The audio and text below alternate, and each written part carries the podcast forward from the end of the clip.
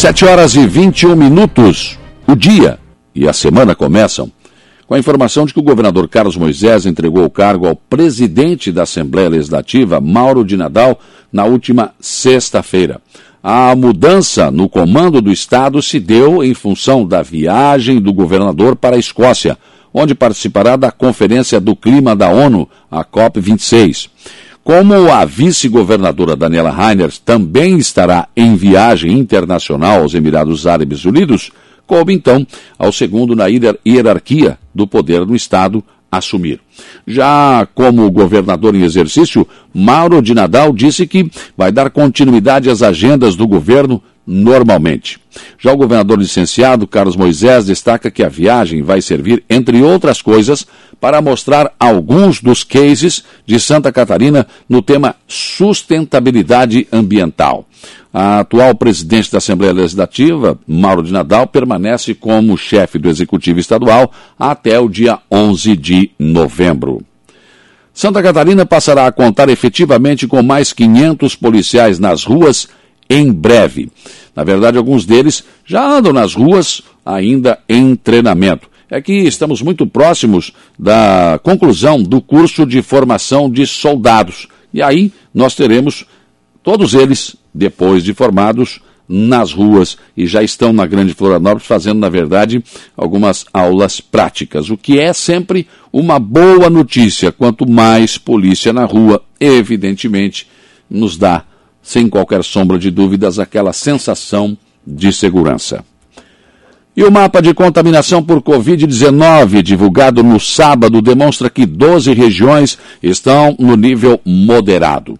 Foi mantida pela quinta semana consecutiva uma tendência de redução nas taxas de transmissão e do registro de casos graves e mortes por coronavírus por todo o estado. A matriz de risco potencial regionalizada, uh, ela aponta aí uh, 12 regiões no nível moderado, cor azul, 5 regiões com risco potencial alto, cor azul amarela. Houve melhora nos indicadores nas regiões do Alto Uruguai, Catarinense, Médio Vale do Itajaí, Oeste Planalto Norte, que na semana anterior estavam classificadas como nível alto, amarelo, e passaram a ser classificadas como risco moderado.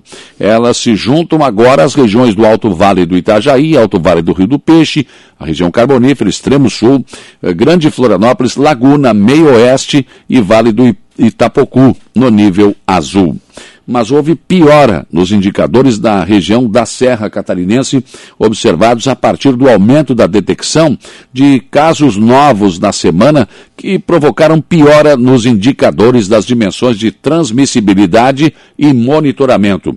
Com isso, a região passa a ser classificada no nível alto, ou seja, amarelo, juntamente com as regiões do extremo oeste, Foz do Rio Itajaí, Nordeste e também a região de Xanxerê. Hoje tem vacinação Covid em Araranguá. Mais uma vez será no Salão da Igreja Matriz, daqui a pouco, das 8 às 12 e depois das 13h30 às 16 horas, no Salão da Igreja Matriz. As vacinações acontecem para a terceira dose de idosos de 60 anos e mais, que já fazem cinco meses que tomaram a segunda dose. Tem que trazer documentos pessoais e o comprovante das duas doses da vacina Covid. E quem tem segunda dose da Fiocruz AstraZeneca para tomar, procurar a sala de vacina do Bom Pastor para agendar a sua vacina. Esse imunizante agora só agendado. Na vacinação do último sábado foram aplicadas 1.130 doses de segundas doses de Pfizer.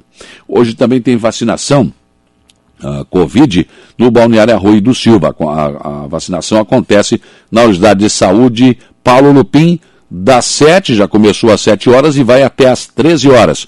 Público-alvo, segunda dose AstraZeneca Fiocruz agendada até o dia 8 de novembro. Segunda dose Coronavac agendada até o dia 8 de novembro e segunda dose Pfizer agendada até o dia 18 de novembro.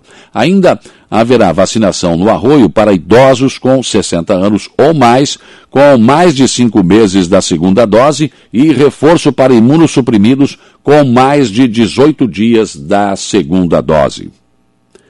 Secretaria Municipal de Educação de Araranguá expediu nota oficial em relação ao ocorrido na Escola Municipal Nova Divinéia no final de semana.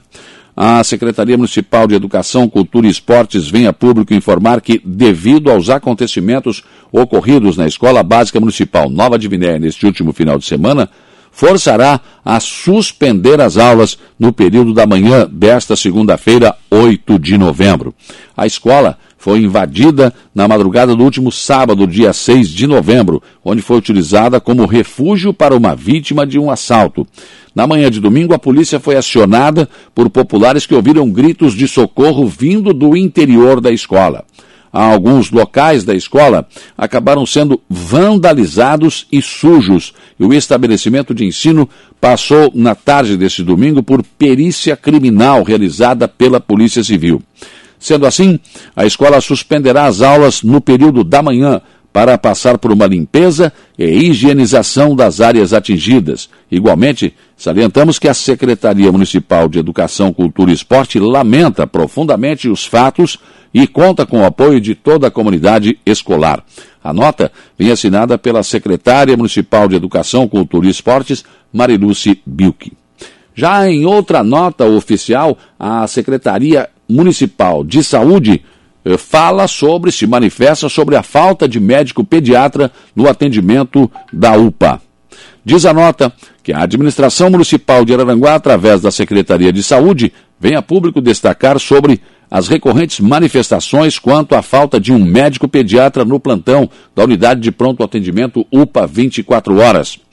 A implantação das UPAs 24 horas em todo o país tem como objetivo diminuir as filas nos prontos-socorros de hospitais, oferecendo atendimentos de saúde de complexidade intermediária, de urgência e emergência, realizadas por um médico clínico geral, com o intuito de diminuir os encaminhamentos para as unidades hospitalares.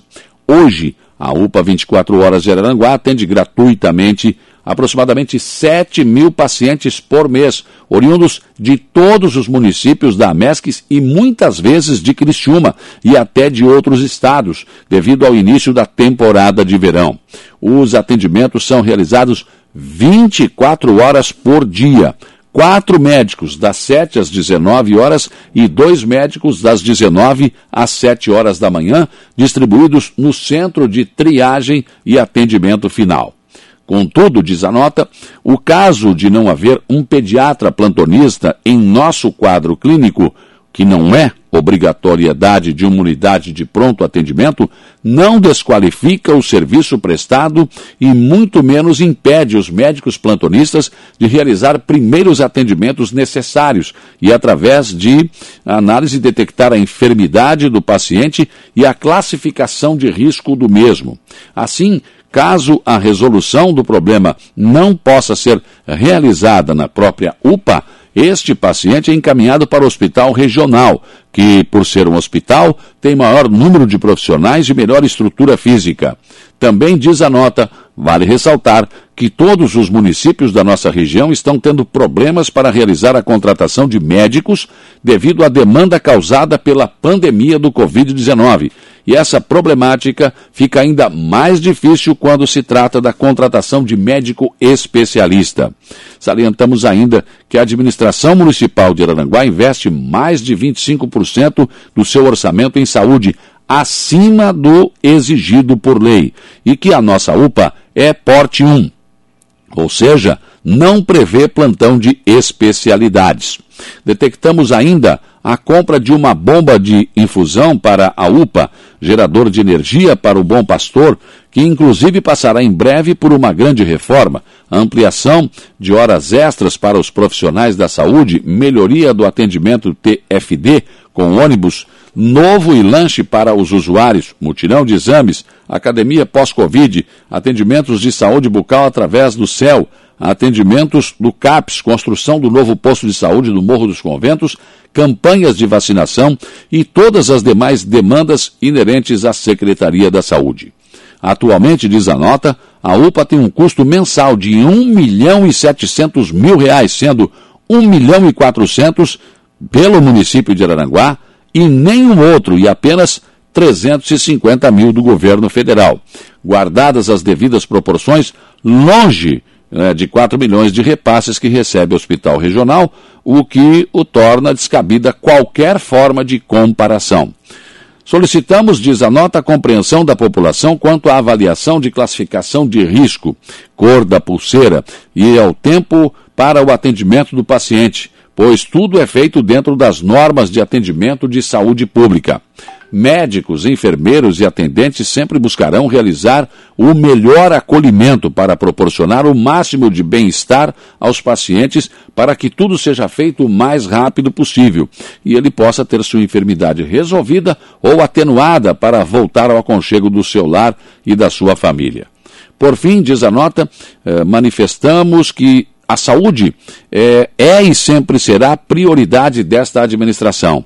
Não mediremos esforços para que, dentro das possibilidades e da legalidade, possamos atender a nossa população, pois temos a firme convicção de que povo com saúde é povo feliz. Nota assinada pelo secretário municipal de saúde, Dr. Henrique Besser. Sobre a questão pediatra, é algo incrível, porque se manda para o hospital regional, lá também não tem médico pediatra. Ora, se existe um médico pediatra, é sinal que ele faz parte no contexto, né? Ele é importante e uma criança precisa sim ser atendida por um médico. Claro, ah, não há obrigatoriedade da UPA, não tem. Tá, e aí, como é que faz? Então quer dizer que quem não tem dinheiro não tem pediatra para atender o seu filho? Vai ter que pagar ou simplesmente não vai encontrar? Se a UPA não é o lugar correto, o hospital tem que ser. Alguém tem que prestar esse serviço. Quem se habilita? O povo não pode ficar sem pediatra quando precisa. Se não for na UPA, tem que ser no hospital regional. Se não for no hospital regional, é na policlínica. Se não for em algum lugar, quem não tem dinheiro vai precisar e precisa ter médico pediatra, sim. Se não, por que, por que a existência de especialidade nesse sentido, se um médico né, sem, eh, sem essa capacitação pode atender e resolver? Hã? Fica a pergunta. E aí, o povo, o povo com saúde é um povo feliz, né? Mas desde que tenha médico à disposição. E cabe a quem de direito, evidentemente, colocar esses médicos à disposição. Ou o hospital regional, ou o governo do estado, ou o município. Alguém precisa socorrer esses pequenos quando eles precisam, sem dinheiro. Pensem nisso enquanto lhes desejo um bom dia.